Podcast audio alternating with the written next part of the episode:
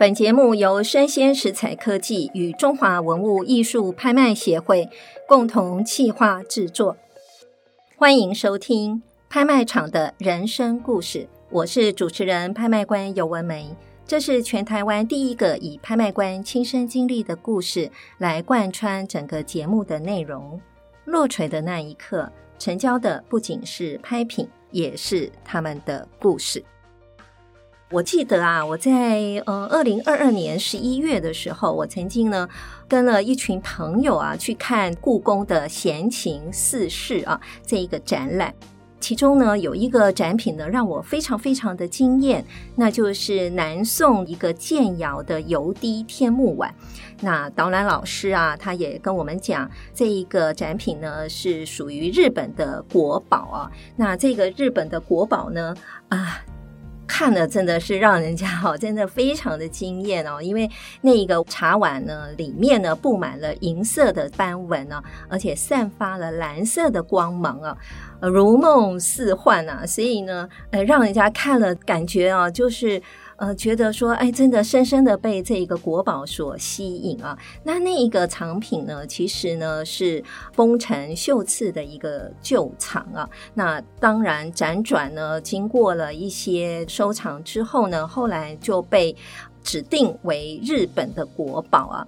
所以呢，从看了这个天目碗啊，油滴天目碗之后呢，真的我就对于哎。日本啊，他们收藏中国的文物啊，哎，我开始心中呢就有一些想要去探索啊。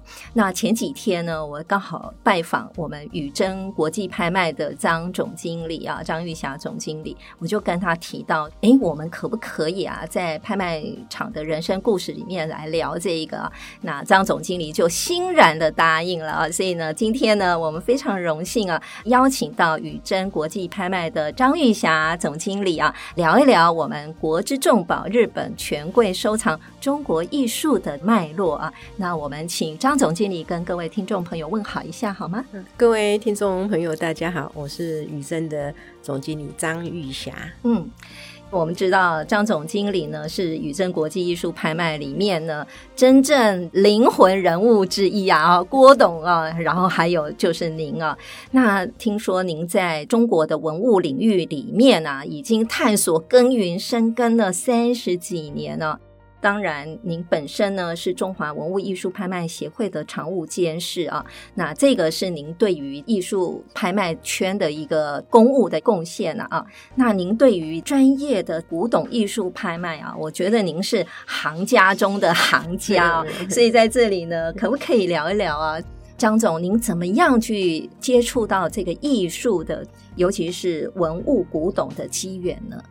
嗯，这个的话就要从三十几年前讲，三十几年前讲 没关系，因为那时候二十七岁的时候我开始创业。哦，是，然后在中孝东路开那个男士、uh -huh. 哦，从欧美进口那个男士的服装精品店，哦，所以一开始是服装哦，对，还不是文物，不是，因为那时候你知道那个时段哈，你开这种精品店是非常辛苦的，是，那时候我一年。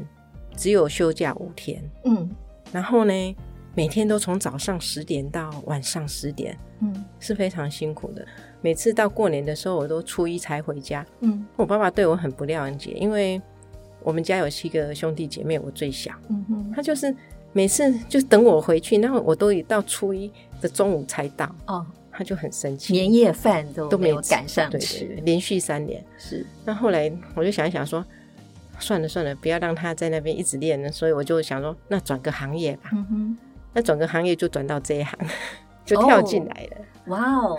可是说实在，在一般人的眼里啊，中国古董文物啊，人家说这个水很深啊，专业度也很高啊，不是说说转就可以转进来的。我觉得张总您太客气了啊。那你这中间中间是怎么转换，然后学习，然后生根的呢？嗯，对我来讲，我觉得说。生意就是那么一回事嘛，你只要把产品的专业能够了解的时候，嗯、其他的都应该是一样。嗯嗯，那、啊、我们朋友都在笑我说：“你真的是初生之犊不畏虎。”现在想一想，你还真的嘞，是因为那时候宇珍刚开始的时候，啊、嗯，他是用啊，比如说啊，义气的那个鉴赏课程啊，陶瓷的那种鉴赏课程。是。那那时候的话，我每天哈，他们有早上晚、中午、晚上都有课程。嗯，那我一天别人听一堂，我听三堂。天哪！所以你的这个功力就呃增加倍数的啊，倍数的这个成长。还好还好，然后再来就是他们就呃有一定的基础之后就开始拍卖。嗯，我就从那个时间开始，因为这个过程当中也有很多的顾问啊。嗯、你看我们每次到台湾各地去收件或者什么。我早上六点就要起床，oh. 就在公司等他们。然后那时候也不会说坐飞机啊，那时候飞机也没有很那个流行嘛。但收件你也不可能坐飞机啊，嗯、那就五点就在我们公司门口跟着顾问，然后这样照，哦，我都快要累死了。但是那个过程虽然很辛苦，但是就会在这个过程当中学习到很多。嗯，在我们还没有正式聊到日本权贵收藏中国艺术脉络的。呃，正式的话题之前啊，我真的很好奇哦，因为张总您的经历啊，我也很想知道您在增建的过程当中有没有遇过什么有趣的事情呢？我们或是说，嗯，可能增建某一件事情，然后让你哎学习到了，你就知道有这个经验了，以后我们就尽量避免啊，或怎么样？有没有比较有趣的事情？让我印象最深刻的就是说，有一次我们去增建，嗯，那个藏家他们家。非常的豪华，嗯，我们进去的时候，他就跟我们讲，他们那个园子啊，嗯，很大，嗯，它上面都有狗，哦，其实他那个原子下面是他们的地下室，是他们的保险库，哦，是。那重点是，他年纪很大了，那我们去看他的东西，看看每个顾问都都脸皮的那个都皱眉头，然后就旁边跟我讲说，跟他讲我们下面还有行程，对。好，那我就知道他们的意思。是，你看他还养了五条大狼狗在顾那，在他的园子上面顾他下面的那个，他年纪又那么大。是，那我就会跟他讲说，你的东西真的非常好。嗯，但是以我们现在在台湾的这个状况哈，要拍你这些东西真的很不容易。嗯，好，那我们也觉得很不好意思，所以呢，你可以把这些东西哈往国际拍场去送送看。嗯嗯嗯，好，那。也不好意思啊，那我因为我们下面还有一个行程，这样。他说，嗯，哦，没问题的，没问题的，哦，大家就赶快收一收，赶快跑，赶快跑，我就会觉得说，啊，怎么一辈子收的那么多，花了那么多的钱，然后又那么爱护那些东西的一个状况，最后是这样子的一个结果，嗯，嗯，那我就讲说，这个哈。眼睛一定要养好一点，真的哦。还有在这个过程当中，我们刚开始的时候，比如我们讲话都会比较直，嗯，那比较直的情况之下就会得罪人。是，后来我就会慢慢的把我的个性啊，各方面啊，多是理多是角，开始慢慢磨圆一点。嗯哼。那还有一次，我觉得我印象最深刻，一个藏家他们在台面上也是蛮有名的，是，然后就到我们公司，他就拿了一个汉代的。代沟，嗯哼，然后一直要给顾问看，那顾问不会在现场这样跟他看，嗯，他就说没关系，就留在你们这边，哦，这个就是那个哦南越王墓里面的那个，我想说惨了，南越王墓，那我。在南越王墓就在南越王墓啊！你放在我这边，你到时候叫我说我跟你换了，那我不是要去南越王墓偷 拿出真的？我就一直跟他讲，顾问不在，请他拿走。他硬要放，我就找个理由让他拿走。真的是，我记得啊，有一次跟张总聊天。就有聊到说，呃，也有一些藏家他会把他的收藏品拿来宇珍这边啊，请你们过个目啊，有没有可能可以送拍啊等等。然后呢，假设它是一个瓷器好了，我就记得您曾经跟我讲说，一开始你不会去碰那个瓷器，你要藏家从盒子啊或者是木匣当中叫他自己拿出来哦，你不会去碰藏品哦，嗯。这个是标准的 SOP 吗？还是您因为有遇过什么样的事情，然后你才会想说，哎，还是让藏家自己先动手比较好？这个是 SOP 里面的其中之一，就是说，嗯、你去跟他动手，因为有时候你知道瓷器它是很薄，是你一不小心，或者是它原来就已经有裂缝了，对对。嗯那就算在你的头上了，哦、对。那所以为什么说我们一定说请他们放在我们的那个桌上啊那一个垫子上面，嗯嗯嗯、等他放好了之后呢，我们看，如果说这个东西真的很好，嗯，我就会伸手去开始啊、嗯，或者顾问他们就会开始去拿来看。嗯嗯嗯。那如果一看这个东西已经哎不行。我就哦，这个东西很好，但是很不适合我们这里，很委婉。我前一阵子啊，也因为嗯，我看了故宫天幕馆啊，让我非常好奇啊，这个日本啊，它收藏中国的文物啊，他们到底有有哪些收藏？然后陆陆续续呢，我们看到的其实有很多的收藏也在。拍卖会上有出现啊，那我也看了一本书啊，叫《中国书画日本收藏关系的百年收藏》这本书啊，我就发现说哦，其实不仅仅是文物啊，古文物这个器物类啊，其实书画类也有很多都是由日本这边的藏家，呃，可能某一些历史的机缘吧，他所收藏啊。那我们要不要就进入到正题来了哈？张总，请你聊一聊，就是说中国。文物的艺术品，它流向日本呢、啊，历史的背景故事到底是基于什么样的机缘呢？事实上，中国跟日本的文化交流的历史非常的久，嗯嗯啊，从战国时期的贸易，嗯啊，然后一直到遣唐使，对啊，到哎宋日的那个贸易，嗯啊，所以。中国跟日本两国的贸易是非常频繁，对，所以在东京博物馆的馆长哈前古真美啊，他就曾经说过，嗯。啊，日本自古以来向往中华文化，嗯。啊，积极摄取其精华甚为必要，嗯嗯。啊，从这个部分我们就知道说，日本在中国文物的传承保护方面可以说是不遗余力，尽心尽力啊。那在二十世纪初。到二次大战当中啊，这个是中国文物艺术市场里面的第一个热潮。嗯哼，哦，这个时候就是中国历代的宫廷的精品收藏啊，大量的流向民间。嗯哼，然后你可以在市场上看到很多皇宫里面的那些珍宝什么的这样子。嗯哼，欧美、日本的收藏家、学者、文物商贩，通通聚集在这个京城。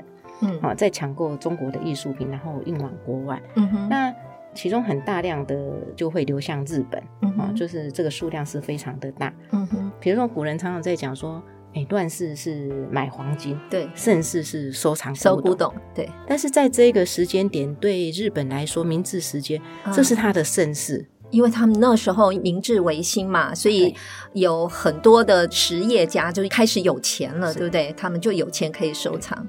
再加上日本政府的鼓励，嗯哼，所以你可以发现哈，从中日甲午战争哈，哎，一八九四年这个中日甲午战争开始，嗯，哦，一直到明治大正、嗯、第二次世界大战这个结束一甲子的这个时间，嗯。哼，日本收中国的珍宝是不计其数的，是哦，哦，那我们也可以在过程当中哈看到，他透过各种管道到中国收藏，嗯，其中一个管道它是透过古董商。日本的古董商、哦、是，当然它有政策方面的，也有经济方面的，它都要考虑到嘛。那在经济方面，它就是透过古董商做媒介。嗯哼，那在古董商做这个媒介的话，我们列举几个，大家一听就会很熟悉。嗯，比如说山中定次郎，山中定次啦，他们日本的 这个人物名字都比较长。那个山中商会嘛。哦，山中三会，大家就知道是。然后还有神通犹太郎，神通犹太郎，浅野美吉，浅野美吉，还有九手兼宪二。待会儿主角要出现了，嗯，九首兼线二，对，嗯，那我们列举哈两个来做一个分类，大家就会很清楚。好，比如说以山中定次郎来讲，它是最主要是服务欧美的国家，嗯哼，好，所以他在一九一三年的时候，在北京建立了一个山中商会北京支店，嗯哼，开始正式收藏中国古董的业务，是，然后他长期供应给美国波士顿。艺术博物馆。嗯哼，根据当时的市场统计啊，嗯，山中商会从一九一三年到一九三九年，在国际上举办的这个文物展览或是拍卖啊，嗯，藏品大概有六千多件。哇哦，数量是很大的，而且品质都非常好。对，而且是短短的二十年当中，是是，对不对？哈。另外一个呢，这个时候日本政府他一直在鼓励啊，收藏中国的艺术品嘛。是，那所以。你就会发现那时候他们有很多的国家的博物馆啊，嗯、啊，私人的博物馆啊，都是在这个时间里面他们有这样子的成立。啊，比如说东京国立博物馆，嗯，这是日本最早的博物馆。嗯，那当时是第四博物馆，就是皇室的东西在这里就是第四博物馆。嗯，但是他们在战后的时候啊，建立了这个东洋馆。嗯。它这个东洋馆里面的很多的藏品，中国的这些啊藏品，就是很多知名的财阀啊，嗯、或者是一些很低调不愿具名的人，他捐给博物馆，对，是啊，然后才有这个东京博物馆的存在。呵呵呵呵。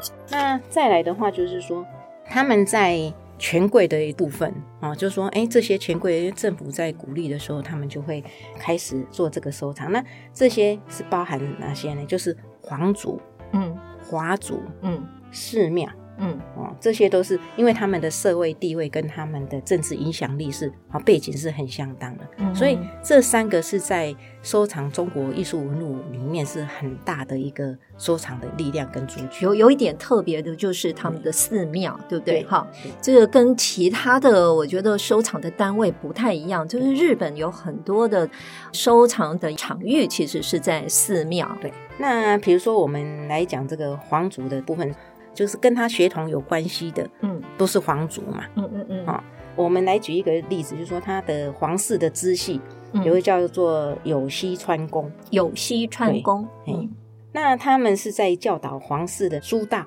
歌道、茶道，嗯嗯，哦，他们拥有很高的地位。是，那你讲到书道、歌道或者是茶道这些东西。基本上都是以中国的文物艺术为主嘛。书道当然是书法嘛，哈。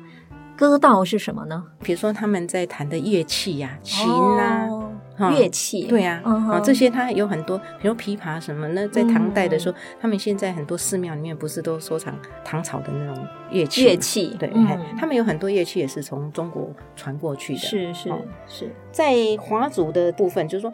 他华族，他是仅次于皇族的贵族阶层。嗯啊，在明治十七年的时候啊，他把华族分为五个等级，嗯、就是有公爵、侯爵、伯爵、子爵、男爵。你有没有觉得这个爵位跟中国跟中国很像嘛？哈，公侯伯子男。对对对对，对，对，你就会发现他这两国之间的文化背景都是非常相像的。是。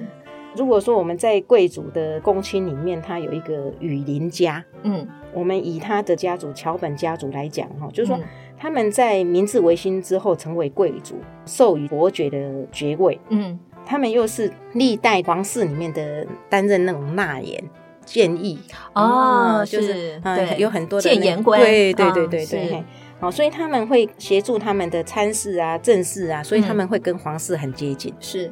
这样子的一个情况之下，他们也会有很多中国的这个都会有相关嘛，嗯、所以他们也是一个很大的收藏族群。嗯，再来的话，他们的世家，比如说，诶，他们在做生意的这些哈，就是说东京的井上侯家，嗯、他们在家族在这个历代的政治圈啊，都占有一席之地，就是井上侯家。政治家。嗯、哦，那是政治世家，对对对，很有代表的人物的话，就是。井上新，嗯哼，哦，他是在明治四十年的时候成为侯爵，嗯，然后他就会跟日本的游船呐、啊，然后山井才华啊，嗯、哦，或是藤田族的这些都有很密切的关系，所以他们在政经财界是很有发言权的，是是，是，那这些人收藏也很好。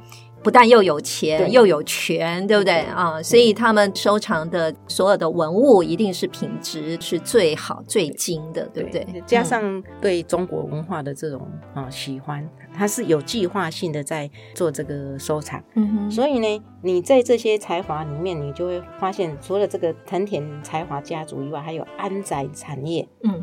他们到后来就有藤田美术馆哦，就很有名。藤田美术馆，对啊，非常有名。是那这个安宅产业呢，他们就会捐一些东西啊，就成立了这个大阪市立的东洋陶瓷美术馆。哦，这个美术馆也是相当的知名。哦，所以你会从东京国立的博物馆是，一直到这个私人的博物馆或是美术馆，对，你是知道他们在东洋馆里面所收藏的中国艺术，你就知道有多厉害了。对不对？哈、嗯，那像在去年啊，二零二二年我们宇珍秋季拍卖会的时候，刚刚张总有提到藏家九手兼线二啊，那他的收藏呢，其实，在二零二二年宇珍的秋拍也有获得白手套的佳绩哦。我们之前有听过我们节目的都知道啊，在拍卖场上所谓的白手套就是百分之百成交的这个意思啊。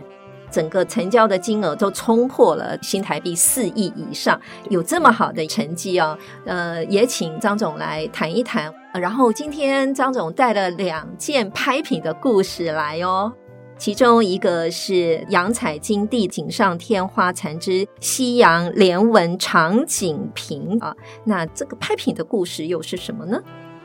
我们应该是先从拥有者。来谈哦，对对对对，要讲九首兼线二啊，先聊一聊藏家好了。嗯，这个九首兼线二，他是在一八九五年在日本的冲绳县嗯啊出生的，他们是属于冲绳县的名门望族。OK，然后他是毕业在东京的国学院。嗯，哦，那他本来是一个艺术的爱好者，所以他一生的收藏是非常精彩。嗯嗯，因为他是从一个收藏家开始的。嗯嗯。那他因为当时他的老师啊是担任当时太子的导师哦，哎石川延吉的提拔，然后他让他跟皇室之间的联系啊非常的密切，嗯嗯，然后再跟皇室上层的这些互动，嗯，也非常的好，嗯，那那时候你也知道，二十世纪国际间非常的纷乱，大量的收藏家也好，古董商，大家都是往中国去，嗯哼，九手兼线二就在一九二六年的时候创办。永藏株式会社，嗯哼，然后他就是在日本的冲绳跟香港设立支点，嗯哼，比如说刚刚我们讲的是三中商会是在北京，对，那他是在香港跟嗯。日本，嗯，因为他两个的服务方向是不一样，嗯，一个是往欧洲，是。啊，服务欧洲、欧美嘛，是。那九手兼线二，他服务的对象是属于日本的这些贵族，贵族，嗯，所以他设立的点就是在这个地方，嗯哼，哦，那。像他在结婚的时候啦，日本皇室就会给他贺礼啊，嗯、然后就会派这个哦传諭官啊，哦、嗯、就是哦石川啊延吉办理呀、啊。他走的时候。日本对于他的贡献会给他七等的青色铜叶章跟奖状。嗯，他为什么会颁这个奖状给他？这个是在文化艺术上的贡献。所谓文、哦、文化艺术上的贡献，当然是在他在收藏中国文化艺术，哦，是给这些官方的也好，或者是什么，他有很大的贡献。他颁这个奖状给他，嗯、是嘿。那因为我们知道他这个背景的时候，你才知道说，哎，他为什么会收到这么好的东西？嗯哼。那像他收到这么好的，哈，他一生收到你你你，比如说我是一个收藏家，我也是一个古董商，嗯，那我今天有一些东西给贵族给华族，我自己要留一些啊，哦，对，所以这个就是他留下来的，对，就是他留下来的东西，是对。那你比如说从他走了之后，他的收藏就没有在这个市场上出现，嗯，那我们是知道有这个讯息的时候，我们跟他整整沟通了两年。是跟他后代，跟他的基金会吗？还是跟他的家属？跟他的家属是沟通了两年。哇，好，那在这个两年的过程当中，其实也是很辛苦的啦。啊，你你虽然说我们今天有庆丰银行的这么亮拍卖，对对，这么亮丽的成绩啊，我们二零一九年有法国这个皮耶啊，对，还有一个海外遗珍，是。对，拍的是圆明园的东西，连那个。大陆的那个 文化部都文物局对都写信来，都特别来关切，对啊，对啊，说为了两岸的友谊，叫我们不要拍，不要拍哈，所以他都看到，嗯，然后他看到他还是不会放心，嗯，那再来就是后来美国的芝加哥博物馆又给我们拍，那他也都是白手套啊，嗯，那我们是因为这样子有亮丽的成绩，他才会。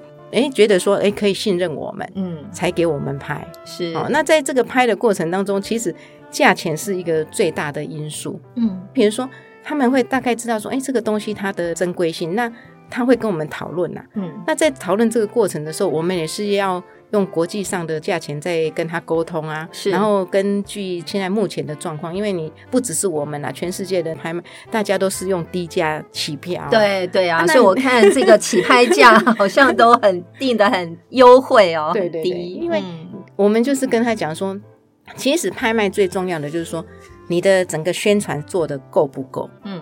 你手上的这个收藏家是不是国际上的收藏家？嗯，如果是的时候，嗯，先让客人进来再说。嗯嗯，好，那你要让客人进来，现在客人都很厉害，嗯、你你给他刚好定到市场价钱，他就觉得不好玩，他就不要进来，因为他觉得好像无利可图，没什么空间了，对不对？不，他觉得不好玩，不好玩。但是你给他定低的时候，他进来抢，他就觉得很过瘾，而且在这个强的过程当中，他可以判断说是很多人要，所以这个东西是很好的。嗯，那你如果强的你店很高，强的人很少，他会想说，哎，到底好不好？我我到底要不要再加？嗯哼，啊，你反而就拍不到好的价钱。嗯，了解。所以那个是这个拍场心态啊，藏家心态，这是买东西的人的心态。是，那我们会把这个心态要跟他沟通，他能够同意的时候，这个价钱才会出来。嗯，那你看我们这个价钱一定完了之后，事实上他。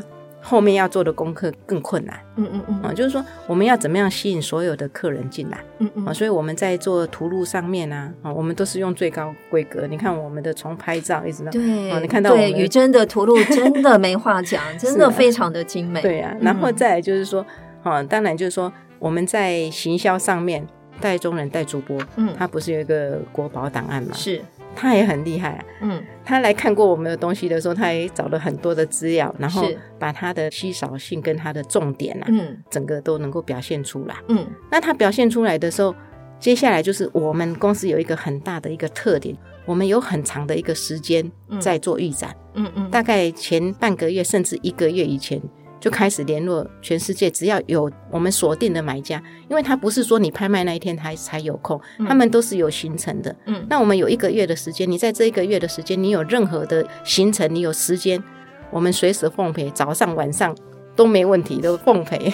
我想语祯哦，因为本身它的优势就是在于哦，他们公司有很大的空间呢，可以来自己作为预展的地方，也可以作为拍卖的地方。我想很多的拍卖公司应该都蛮羡慕语祯的啊。所以呃，为什么预展时间可以这么长？哈，是因为哎，那个场地是自己的，对不对？哈，因为有很多的那个收藏家，他是很低调。嗯，他来看的时候，他不要预展的时候来看，因为他预展的时候，他被别人看到，嗯，被对手看到也不好，嗯，对不对哈？嗯，所以他一定要约一个只有他一个人的时候。我跟你讲，他们来不是来一下下，我跟你讲，我们很多藏家是从中午来，嗯啊，先有的是从早上就来了，早上来，然后吃午餐的时候，他是跟你讲随便，就一个三明治就好了。那他他就是一直要看着那这一件拍品嘛？对，然后看看看看，他不是这样子就看完，就给你看到下午四五点。我跟你讲，真的很累嘞，就一组长家就可以给你看一整天。是哦，然后他还看这样子还不够，他还没看完，他有时候还来两三次。所以为什么我们的那个展览的时间要很长的时间是这个原因？是。那你比如说今天他都已经上手，他看过了，他很有信心啊。他在想的只是说，现在换他自己在伤脑筋了。他就是想说。我要用你为什么要定这么低？你为什么要定这么低？你这样子，他怕别人抢走了，对不对？对，他说你应该定高，者太多。对，他说你应该定高一点，先帮我杀掉一些人。他他在刚开始的时候是觉得定低好玩，但是当他发现这个东西很好的时候，他就发现你这样子定不行，那个进来的人太多哦，那个太久浪费我太多时间。你们以后要定高一点，先帮我杀掉一些客人。但是。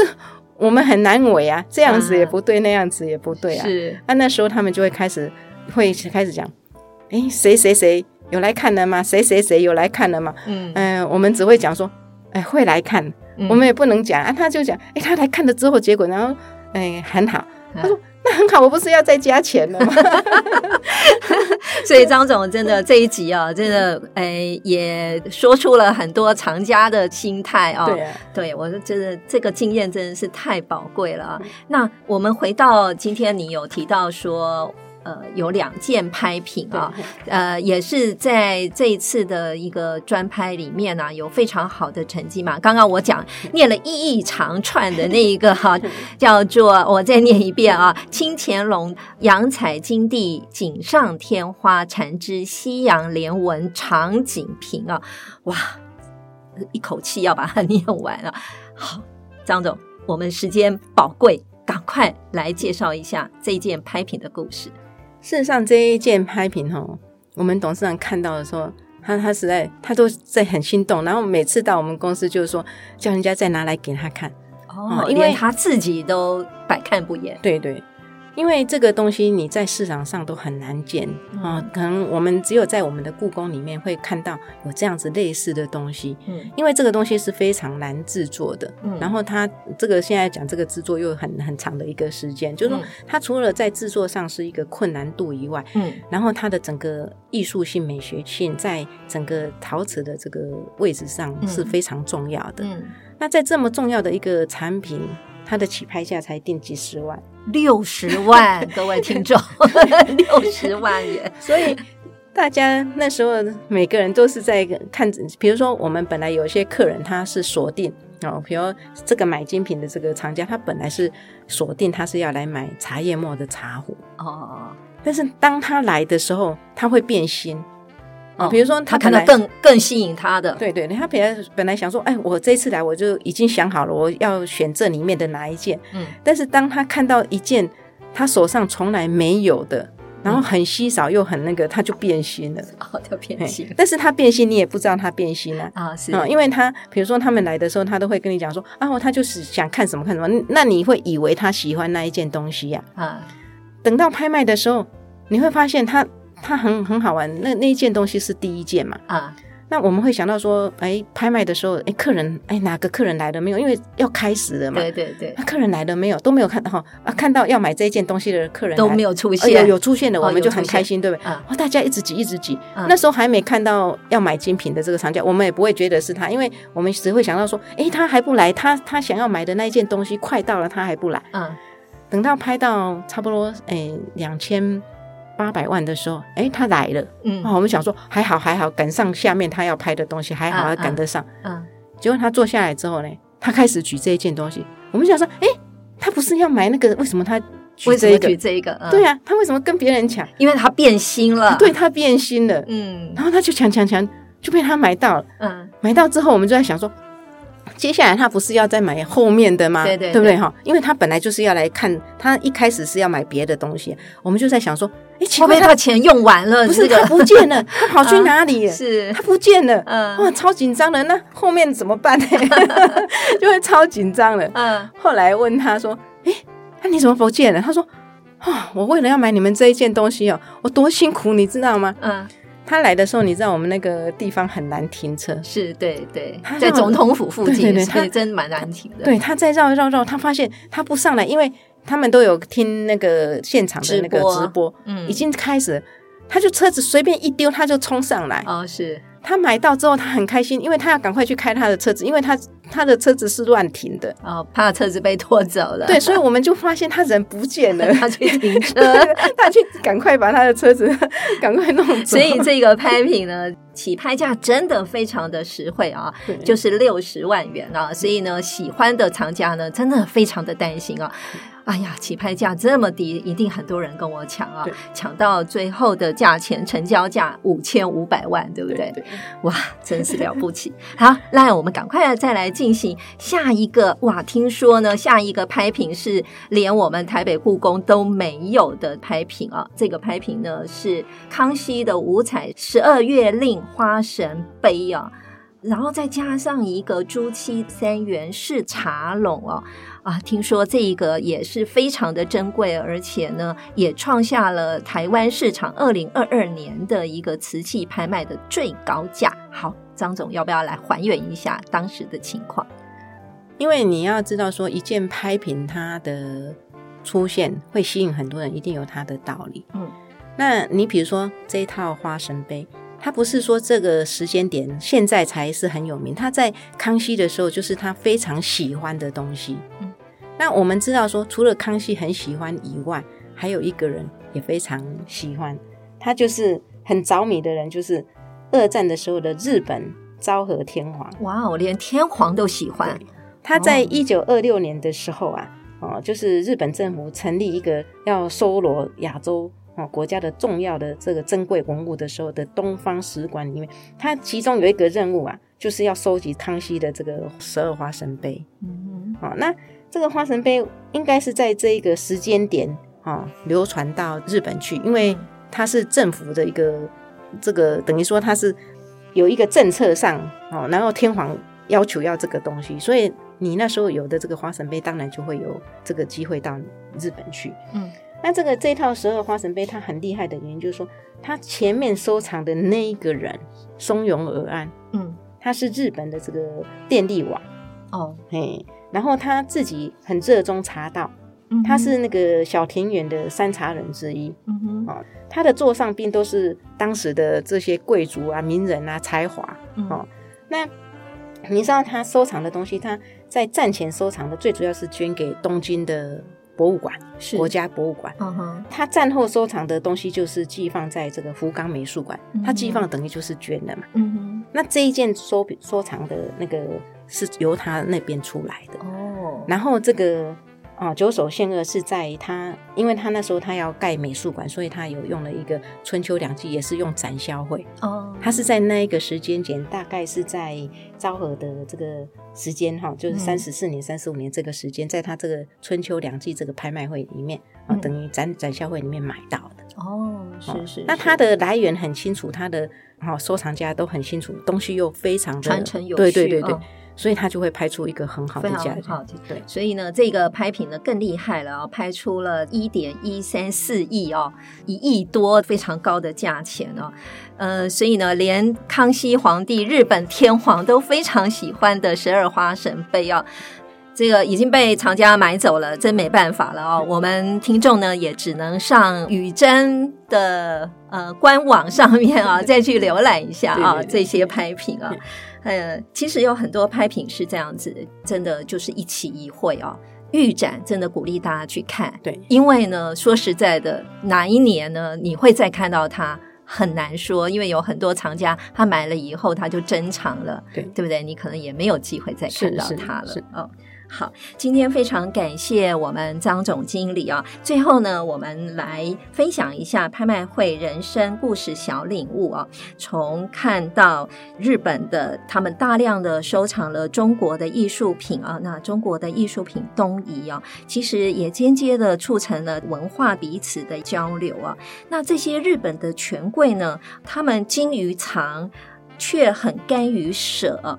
那在这些收藏家这个有限的岁月当中啊，他们其实呢是保存了艺术品很久的生命力，而代代的相传啊。我想这样子的心愿啊，应该是会借由像张总这边的拍卖会啊，哈等等啊，那一代一代的流传下来啊，落锤的那一刻。成交的不仅是拍品，也是他们的故事。我是主持人、拍卖官尤文梅。嗯，我是宇珍的总经理张玉霞。邀请您继续锁定我的 Podcast 节目《拍卖场的人生故事》。感谢您的收听，期待下一次与您空中相遇。拜拜。